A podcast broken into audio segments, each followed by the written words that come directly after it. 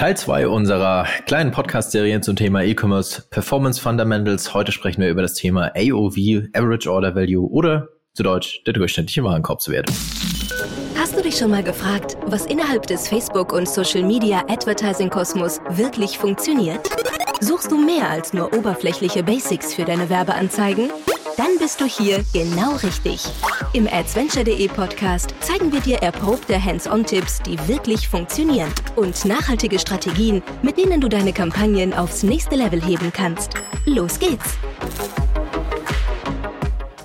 Bam, und damit geht's los. Herzlich willkommen hier in unserer kleinen Serie, Folge 2, Teil 2 unserer kleinen Serie zum Thema E-Commerce Performance Fundamentals. Wir schauen uns so die Hauptmetriken an im E-Commerce-Bereich und natürlich auch jetzt wieder Folge 2 hier oder insgesamt Folge 26, Teil Nummer 2 dieser Serie mit dem lieben Sebastian. Guten Tag. Hallo. Moin Flo, moin, guten Tag, schön. Äh, sehr, sehr erfreut, heute über das Thema durchschnittlicher Warenkorbwert zu sprechen.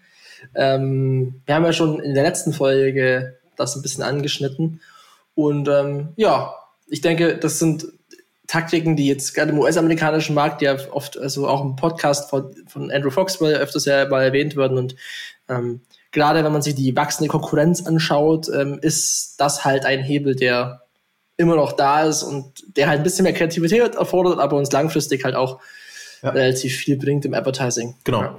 Vor allem, wenn man eine sehr, sehr starke Fokussierung auf die Kennzahl ROAS mhm. oder Return on Ad Spend hat, dann ist es natürlich, äh, ist natürlich auf der einen Seite maßgeblich entscheidend, dass ich weniger dafür bezahle, dass jemand etwas bei mir kauft. Also die, die, die Customer Acquisition Costs niedrig halte. Das ist natürlich die, der eine Faktor.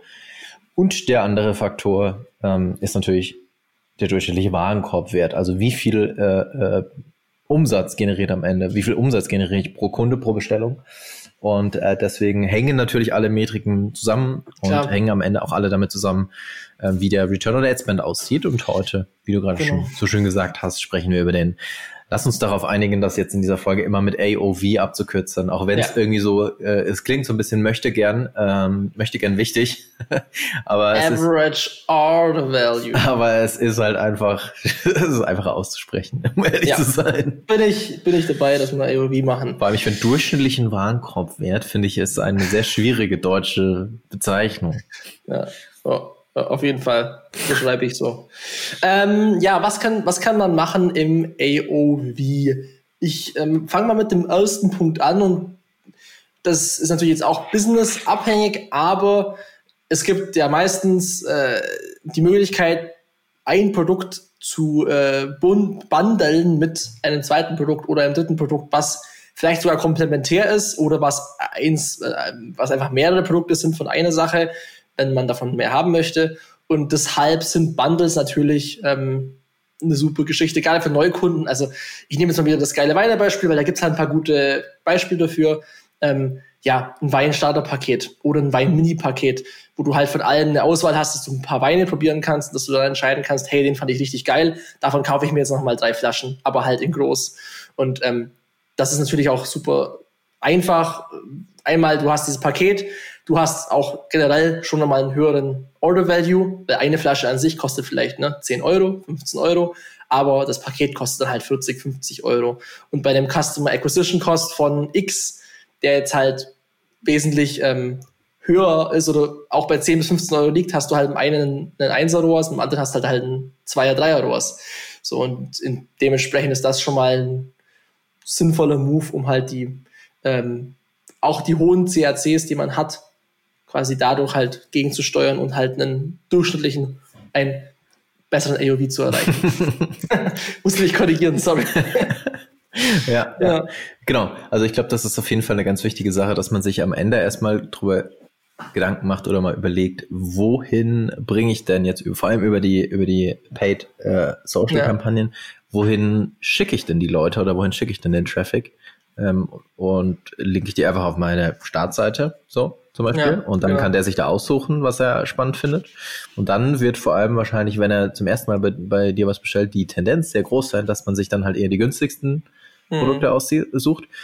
Oder schicke ich den halt irgendwie halt auf eine, auf eine Seite, auf eine Landingpage, auf ein Bundle, wie auch immer, auf dem ähm, halt einfach auch äh, höherpreisige Produkte quasi angeboten werden. Ähm, und versuche dann halt dadurch sozusagen äh, das Angebot mehr oder weniger zu minimieren, um dadurch dann halt bei der hoffentlich mehr oder weniger stabil bleibenden Conversion Rate, also mehr oder weniger stabil bleibenden Akquisekosten, den äh, höheren AOV und damit den höheren Return on Ad Spend zu, zu gewinnen. Hatten wir ja auch schon in der letzten Folge über das Thema Landing Pages gesprochen, dass man halt die speziell baut und da wäre zum Beispiel auch denkbar, dass man sagt, macht wirklich so eine Aktionsseite, wo man wirklich auch nur das eine Produkt hat, weil dann kannst du es natürlich schon schaffen, im Top-Funnel diese, ja, den AOV halt zu erhöhen, weil wenn du die einfach nur auf eine generische Produktseite schickst oder halt einfach nur auf die Startseite, dann ist, passiert eben nicht genau das, was du gesagt hast. Ne? Dann suchen sie sich halt ein Produkt aus, was günstiger ist oder wenn die dir für sechs Euro was kaufen, eine Flasche Weißwein ist halt ja, bringt dir halt vielleicht li im Lifetime Value, da kommen wir in der nächsten Folge dazu, vielleicht bringt es dir da was, aber die Akquisekosten waren bestimmt nicht so günstig. Ja, wobei ich, äh, ich hätte da ganz, ganz große Fragezeichen mit dem, mhm. äh, ich versuche irgendwie über Gratis-Produkte oder sowas, äh, genau. die Leute ja. günstig reinzubekommen, in der Hoffnung dann über das Lifetime Value, ist eher was für die nächste Folge, aber ähm, ja. hat auch irgendwie was mit dem AOV zu tun. Da hätte ich ganz große Zweifel, weil in der Regel bekommt man die Kunden, die man dadurch halt generiert, äh, also man bekommt das, was man anbietet und das genau. sind günstige Angebote, also bekommt man ohne es despektierlich zu meinen, bekommt man halt günstige Kunden. Ähm, und ich ja. glaube nicht, dass man da langfristig davon dann die Chance hat, dass wenn jemand, wenn jemand zu mir kam mit einem Gratisangebot, die Wahrscheinlichkeit, dass der dann am Ende ein, ein Kunde wird, der sehr oft, sehr häufig, sehr viel bei mir kauft, mm. ist mhm eher geringer und das sind ja. ehrlicherweise auch eher die Kunden, die am Ende sehr viel Ärger machen im Customer Service. Ja, also genau. ah, da hätte ich, hätte ich große Zweifel dran. Das kann funktionieren, ähm, ich möchte es nicht ausschließen, aber. Also das gleiche ist ja auch übertragbar zum Thema äh, Coupons, weil da haben wir vorher kurz drüber gesprochen, ja, hm, so, ne, Rabatte. Ja, natürlich macht man Black Friday einen Rabatt und so, und da ist ja auch klar, irgendwie, dass es solche Saisonalitäten gibt oder so spezielle Aktionen, aber wenn ich halt immer einen ja. Percentage Off mache, so, dann muss ich natürlich immer mehr Clustered Percentage Off machen und Auf dadurch zerhaue ich mir auch den AOV. So, also äh, dementsprechend muss ich da halt wirklich auch die, die, die Wertigkeit meiner Brand, meine Produkte halt auch behalten. So. Ja. Deswegen sind so Bundles, die vielleicht ein bisschen rabattiert sind, wenn man es das Total kauft, denke denk ich, na, fein, so, weil man einfach sagt, ja, gibt es einen Mengenrabatt oder so. Aber wenn man halt jetzt anfängt, wirklich zu rabattieren, was das Zeug hält, dann kommt dann, ja, funktioniert es vielleicht für kurze Zeit, aber long-term und nachhaltig ist es halt nicht. Ja, was man vielleicht statt einem Rabatt tun kann noch, ist, dass man halt quasi gerade also Add-ons dazu gibt bei einem ja. bei einem größeren Paket äh, und oder zum Beispiel als Idee, dass man so eine Art Überraschungsgeschenk äh, dazu gibt, wenn, wenn wenn wenn der Kunde halt ein größeres Paket kauft oder wenn er das Neukundenpaket kauft, gibt's gratis noch ein Überraschungsgeschenk dazu. Das funktioniert sicher nicht bei jeder Zielgruppe, nicht bei jeder Zielgruppe, aber es gibt schon so ein paar Zielgruppen, wo so dieses Thema Überraschungsgeschenk, Gamification ja. grundlegend sehr sehr sehr gut funktionieren kann. Ähm, natürlich sollte das dann jetzt irgendwie nicht gerade nur ein Sticker sein, sondern schon irgendwie was, was, was vielleicht auch noch ein bisschen cool ist. So. Ähm, aber das kann sehr, sehr gut funktionieren und dann halt am Ende auch da wieder helfen, den, den AOV nach oben zu treiben an der Stelle. Genau. Ja. Ähm, Ansonsten, was auch noch ja, was man auch wiederum jetzt nicht im Ads Manager, sondern auf der Seite tun kann oder tun sollte auch, ähm, sind natürlich irgendwie Möglichkeiten, Upsells zu platzieren. Also wenn ein äh, Kunde äh, sich entschieden hat, etwas zu kaufen, ähm, oder auch davor schon, dass man eben halt anbietet, hey, es gäbe auch noch diese Option zum Beispiel, oder du kannst jetzt zum Beispiel dieses Produkt noch äh, dazulegen, äh, im, innerhalb des Warenkorbs dann, weiß ich nicht, Pflegeprodukte oder oder oder äh, was man auch häufiger sieht, sind sowas wie Geschenkverpackungen oder ähnliches. So. Mhm. Äh, gerade wenn man halt auch Produkte hat, die häufig verschenkt werden, sind Geschenkverpackungen für den Kunden ja auch erstmal was, was ihm Nutzen stiftet und helfen dir wiederum dabei natürlich den durchschnittlichen Warenkorbswert zu erhöhen mit wahrscheinlich einer sehr hohen Marge ähm, auf, einer, auf einer Geschenkverpackung. Den AOV meinst du, oder? Genau. Also war gerade nur der durchschnittliche Warenkorbwert gesagt hast. Wir haben eigentlich gesagt AOV. Also, Entschuldigung, ich, ähm, Entschuldigung. Ich, ich glaube, man konnte mich gerade nicht verstehen. Ich meinte AOV natürlich. ja, ganz genau. ähm, genau, also dieser, dieses Upselling, das machen ja auch äh, verschiedene äh, Companies echt sehr, sehr gut. Also dazu fällt mir vor allem Spreadshirt ein, wenn man sich selber halt ein T-Shirt druckt oder Vistaprint. Vistaprint sind, die machen Visitenkarten. Also ich habe keine Visitenkarten, das habe ich mal vor langer Zeit mal angeschaut, also nicht falsch verstehen. Du hast, Aber, du hast wahrscheinlich auch noch ein Xing-Profil. ja, genau. Ja, gut, ich poste immer noch regelmäßig auf Xing. Kann man aber auf Xing posten? Ich glaube nicht. ähm, genau. Vistaprint macht es aber sehr geil, ne, für die ganzen Unternehmer, die halt jetzt ihren Namen überall drauf klatschen wollen, dann hast du quasi eine Visitenkarte, dann gibt es zusätzlich dazu noch ein Mauspad, eine Tasse, vielleicht sogar noch ein Tier, whatever. Also du kannst dir wirklich alles, die zeigen dir auch schon die Produkte davor, wie die dann aussehen danach. Mhm. Ne? Also das ist mega gut gemacht mit dem Individualisierungscharakter. Und ähm, da sind Upsells und es ist ja, du kannst upsellen, was das Zeug hält in dem Bereich. Deswegen, ja. da ist es sehr interessant, da kann man sich auf jeden Fall einiges von abschauen. Ich meine, Amazon macht es ja auch nicht anders. Also klar, ja. Das ist ja brutal, was da abgesellt wird oder Kunden kaufen diese Produkte. Das ist ja nur ein, du scrollst runter, du hast erstmal drei, einfach drei Zeilen nur voll mit ja relevanten Produkten, die ja. abgesellt werden. Ich glaube, auch hier wieder nochmal ganz kurz der Hinweis ähm, auf das Buch, was wir schon in, in, in Folge 1 genau. erwähnt haben, E-Commerce Evolved. Auch da geht es natürlich um das Thema Upsells. Ähm, und äh, auch da wird eine Herangehensweise beschrieben, die ich, äh, äh, ja, die ich äh, auf jeden Fall bestätigen kann. Ähm, das wirkt erstmal wahnsinnig komplex, glaube ich, wenn wir jetzt darüber sprechen, so ein Platzieren, Upsell. Ähm, ja. der, die erste Empfehlung lautet, also vor allem ein Upsell, der, der kontextbezogen ist. Zum Beispiel, du mhm. hast das im Warenkorb und dann wird das angeboten. Ich mhm. glaube, so komplex muss man es zum Start gar nicht machen. Und das ist auch mhm. genau das, was auch im Buch besprochen wird, sondern platziere einfach mal irgendwas als Upsell, was zu jedem passt vielleicht. Ähm, und wenn dann davon vielleicht fünf Prozent dieses Produkt noch irgendwie mitnehmen, dann hast du schon mal einen positiven Impact auf den durchschnittlichen Warenkorbswert. So. Und so kann man dann halt immer weitergehen und immer weitergehen, aber ich bin halt ein sehr großer Freund von kleinen, schnellen Schritten und das ist auf jeden Fall einer, den man, den man da gehen kann. Aber natürlich kann man es auch so ganz krass machen und kann sich das irgendwie anschauen, wie bei Vistaprint zum Beispiel und ähm, so ganz ausgefallenes äh, Zeug da aufbauen. Ich glaube, eine Sache, die man auch durchdenken kann, gerade im E-Commerce, die, ähm, die sehr häufig passt, natürlich nicht bei jedem Produkt, ähm, sondern äh, jetzt ich sag mal nicht bei, wahrscheinlich eher nicht bei äh, so Bereichen wie äh, Accessoires, Schmuck und Mode, da sehe ich es eher nicht, aber alles, was zum Thema Nahrungsergänzungen, Kosmetik und ähnliches, alles in diese Richtung, ähm, könnte ich mir oder ja, sehe ich definitiv auch, dass digitale äh, Upsell-Produkte, zum Beispiel E-Books, äh, funktionieren können. Ähm, was jetzt nicht heißt, dass ich mir, dass ich dann E-Book für, für sehr, sehr äh, teures Geld, sage ich jetzt mal, anbiete, sondern ähm, für kleines Geld sozusagen so eine Art Mitnahmeprodukt wie an der Kasse im Supermarkt am Ende, ähm, dass du noch ein E-Book mit, wo du rauf, worauf du ja eine sehr hohe Marge hast, am, am Ende noch anbietest. Äh, 4,99, 3,99, weiß ich nicht. Wichtig, das E-Book sollte am Ende natürlich auch einen Mehrwert stiften für den Kunden. Also das sollte natürlich kein Quatsch sein, den man da anbietet, sondern da soll, sollte wirklich auch was Hilfreiches dabei sein, sofern man sowas um sein Produkt herum bauen kann. Und dann ist natürlich ein ideal, äh, ein ideales Produkt für ein Upsell. Ähm, mhm. Das geht auch vielleicht so ein bisschen in Richtung Beratung generell im Checkout. So, also es gibt ja auch die Möglichkeit, ne, wenn ich jetzt einen Support habe und den Chat da öffne, das geht jetzt natürlich wieder so ein bisschen auch in CAC-Richtung, aber an sich, wenn ich jetzt halt da noch einen, Support-Ansprechpartner gerade in so Bereichen habe, die irgendwie abgestimmt sind auf mich, Kosmetik ist zum Beispiel ein gutes Beispiel, dann kann ich da noch den AOV ja auch nochmal anheben, welchen Leuten nochmal eine Empfehlung gebe und ihnen noch so ein bisschen ja. individuell eine Beratung gebe. Das ist, denke ich, auch nochmal vielleicht ein ein Hebel auf der Seite an sich, was ja. ich da machen kann. Und ähm, dementsprechend das ist ähnlich wie das E-Book, was du gesagt hast, ähm, vielleicht nochmal so ein, ein, zusätzlicher Service, den man bieten kann. Ja. ja. Ähm, ansonsten, was man ja als Service auch noch anbieten kann, das Thema versandkostenfrei und versandkostenfrei Grenze. Ähm, auch damit kann man natürlich ähm, ja, experimentieren und die versandkostenfrei Grenze so setzen, dass das am Ende sich ähm, vielleicht darauf auswirkt, dass man dann doch noch irgendwie ein zusätzliches, kleineres Produkt irgendwie in den Warenkorb hinzufügt, damit man dann am Ende als Kunde, aus Kundensicht gesprochen, halt die, die Versandkosten spart. Also Beispiel versandkostenfrei ab, ähm, weiß ich nicht, 30 Euro oder sowas in der Art. Ja. Das wäre das wäre zum Beispiel noch eine Idee. Ja.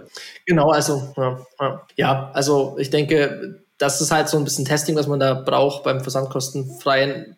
Man kann natürlich jetzt mal von 30 auf 50 Euro anheben, das kann in die Hose gehen, das kann aber auch gar nicht bemerkbar sein. Also ja. wirklich, also ich denke, das ist eher so eine psychologische Sache bei den Leuten, mit denen man arbeitet. Solange, solange es genug Produkte gibt, die halt das erhöhen, die meisten Leute wollen keinen Versand zahlen, äh, machen es die Leute auch. Also ich kenne es zum Beispiel auch von, das ist auch wieder ein Spreadshirt-Thema, die machen das auch so. Ähm, und da passiert das auch des Öfteren mal. Ja. Also, dass die das so, so, entweder bekommst du versandkostenfrei oder bekommst du eine Rabattierung nochmal auf einen Artikel drauf. Das ist ja auch nichts anderes als genau, das wäre das wär jetzt, genau, das wäre neben der versandkostenfreie Option genau. noch eine andere Möglichkeit, dass man sagt, dass man so ja. gestaffelte Rabatte anbietet. Das heißt, ja. 10 Prozent, wenn du, dass du quasi sagst, ab 50 Euro gibt's 5 Prozent Rabatt, ab 75 Euro gibt's 10 Prozent Rabatt und so weiter und so fort. Das ist natürlich auch noch eine Option, wenn man mit Rabatten arbeiten möchte. Ähm, ich würde aber auch ganz klar empfehlen, nicht ähm, nicht inflationär mit Rabatten zu arbeiten, sondern wenn dann punktuell ähm, und äh, da lieber über das Produkt, über die Brand zu gehen, als dauerhaft über 20 Prozent auf alles. Ähm, und ja, äh, genau. bitte nicht mit dem Argument, die anderen machen es auch. Ähm, ja, ja. Mhm. Das ist meist nicht so gut. Genau. Aber das, das mhm. dazu. Also, ähm, ja. Genau, was haben wir noch? Dann, also das war im Prinzip alles wieder on-site, ne? Also was man jetzt außerhalb des Ads Managers tun äh, kann. Ähm, und, aber man kann natürlich auch im Ads Manager bei den Kampagnen auch äh, ein paar Dinge tun. Und ich glaube, hier kann man auch wieder unterscheiden zwischen einerseits Creatives und andererseits zwischen Targeting und, und eher so Tools, äh, beziehungsweise eher Technik, sagen wir es mal so. Was kann ich denn, fangen wir mal mit dem Produktkatalog an. Was kann ich im Produktkatalog machen, um äh, den AOV, den durchschnittlichen Warenkorb zu erhöhen? Also ich kann mir natürlich im Produktkatalog einiges an äh, Custom Labels reinziehen mit Bestsellern und mit quasi den höchsten, ähm, also den besten Werten quasi, die halt zurückgegeben werden. Oder ich baue mir Produktsets aus den Bestsellern, weil ein Problem kann natürlich sein, wenn ich jetzt Produkte anbiete, die irgendwie unter 10 Euro im Retargeting sind oder im Top-Funnel, dann ist natürlich da der AOV nicht besonders hoch, wenn jemand jetzt ein 10-Euro-Produkt reinlegt. Das heißt, man kann entweder sagen, man schließt Produkte aus, die unter 10 Euro oder unter 20 Euro sind, so und bewirbt nur die. Ja. Und das wäre eine Idee.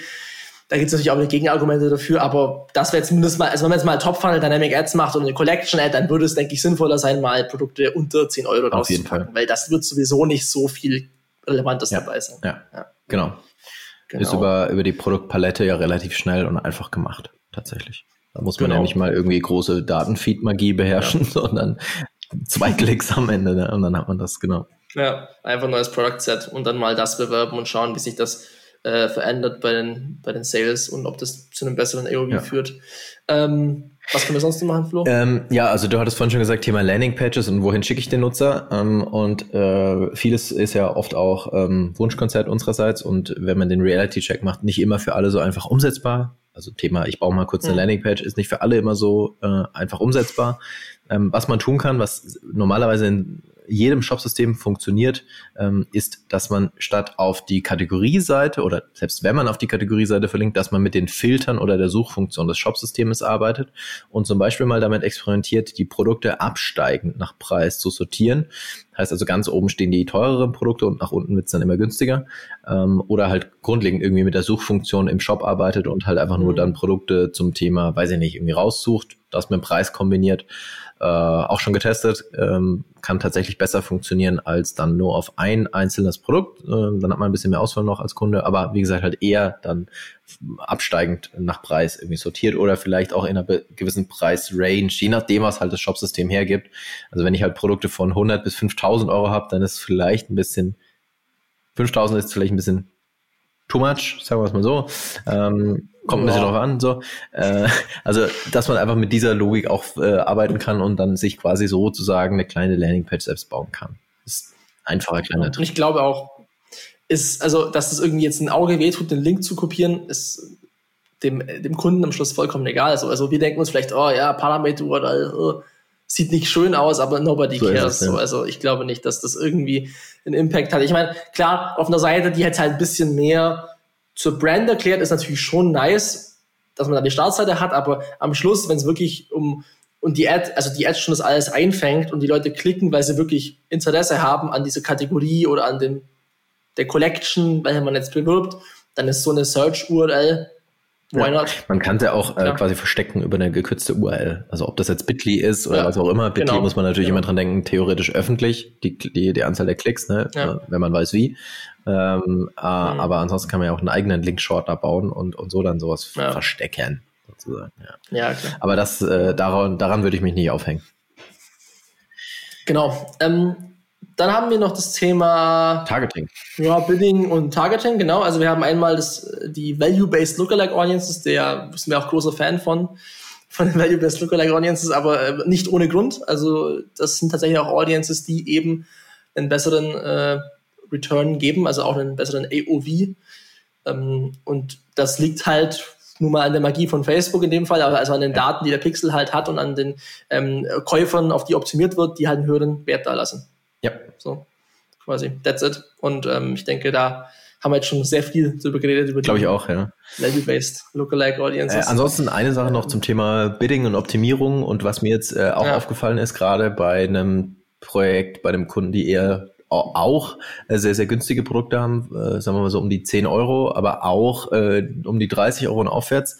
Ähm, wenn man da, also wenn, wenn du jetzt da die Value, also beziehungsweise anders ausgedrückt, da ist mir das aufgefallen mit der Value-Optimierung, welche Magie da dahinter steckt, weil seit die Value-Optimierung eingesetzt wird, werden tatsächlich mehr, deutlich mehr von den hochpreisigeren Produkten verkauft, obwohl sich sonst wirklich nichts geändert hat. Auch nicht, die, auch nicht das Linkziel mhm. oder ähnliches.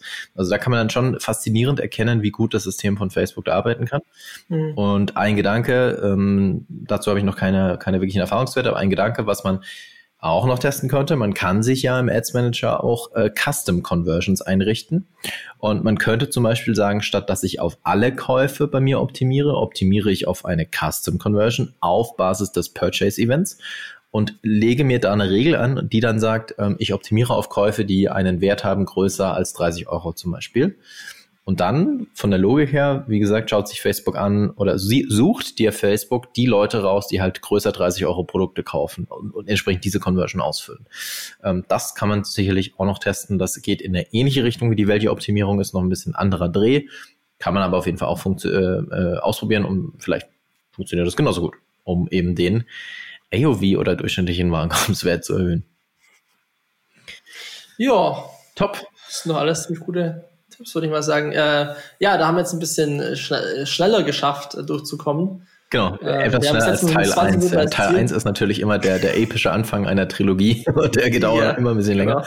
Genau. Ähm, Teil 1 war ein bisschen länger, jetzt Teil 2 in dieser Folge. Also wer jetzt diese Folge hört und Teil 1 nicht gehört hat, dann bitte nochmal Teil 1 äh, äh, aus irgendeinem der Podcast-Player runterziehen.